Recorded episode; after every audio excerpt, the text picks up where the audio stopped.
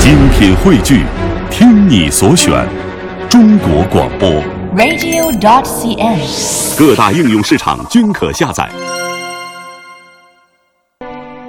好，欢迎大家来到我们今天的“其乐无穷”单元。旅行坐飞机是再平常不过的事情了吧？哎，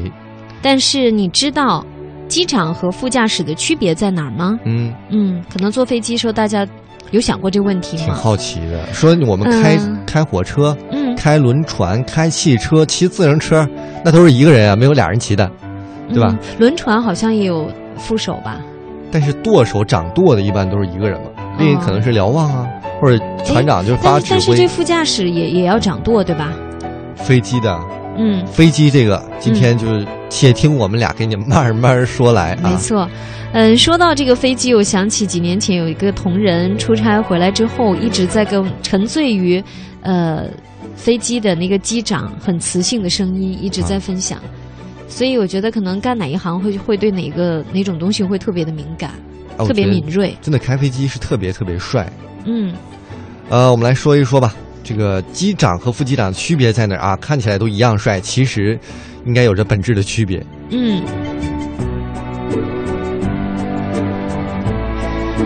首先呢，说一下商业飞行员和航空公司飞行员之间的区别，嗯我觉得也能帮助大家更好的了解机长这样的一个职务。嗯，嗯。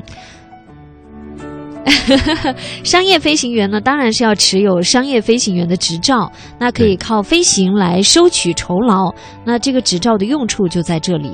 那类似业余和专业的区别了。那私人的飞行员呢，是属于业余的范畴；那商业飞行员呢，就是专业人可士。能是一些飞机爱好者或者是富豪都会有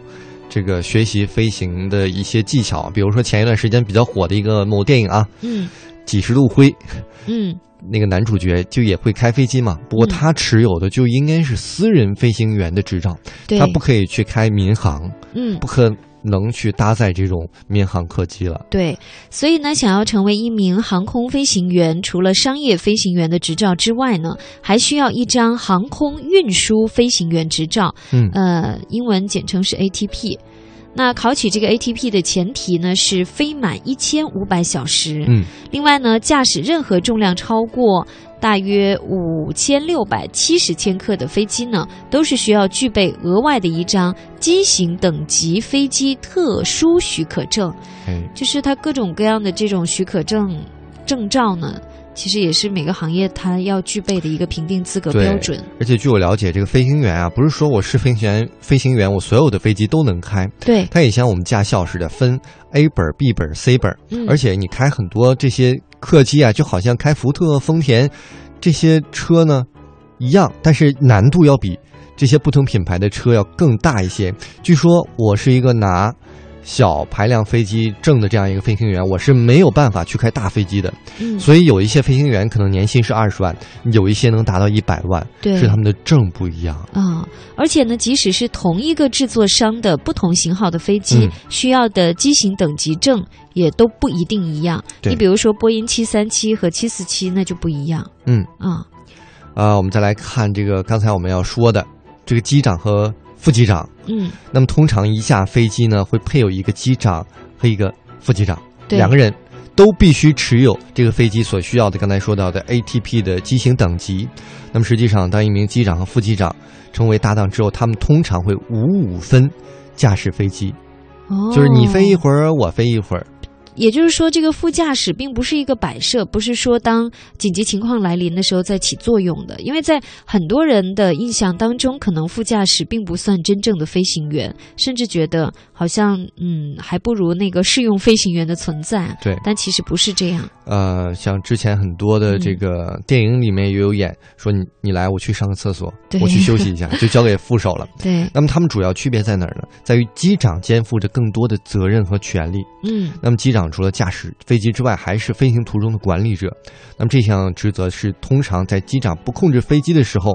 特别是在发生紧急情况下，呃，在副驾控制飞机的时候，机长可以分散注意力，来接收来自于副驾、乘务员、调度员、空中指挥员的很多很多信息，其实是非常盲目的，呃，对防呃这个这个盲目忙碌的哈。责任很重大哈对，而且要依此来判断和下决令，啊、下这个指令来确保飞行的顺利进行。嗯，当然，这个副驾驶怎样才能升成机长呢？最重要的还是看的资历。那如果一条航线的机长调职到另外一条航线，那么他还是需要从副驾驶重新开始来积攒经验，直到再升为机长。那其实呢，受这种制度的影响，也存在着很多副驾驶其实比机长更有经验的情况。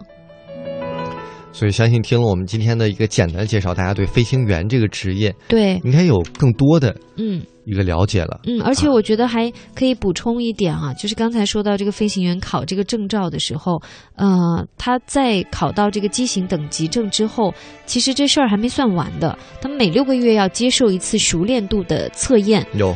据我了解，空姐也是会有定期的这种复训在里面，因为很多的机型新功能上来了，就需要不断的去学习。嗯我强烈啊嗯要求，我们这次介绍的是飞行员，下一次我们找一个机会介介绍绍空姐是吧空姐我强烈要求下一次要介绍空少。 啊，给我介绍两个空姐，给你介绍两个空少。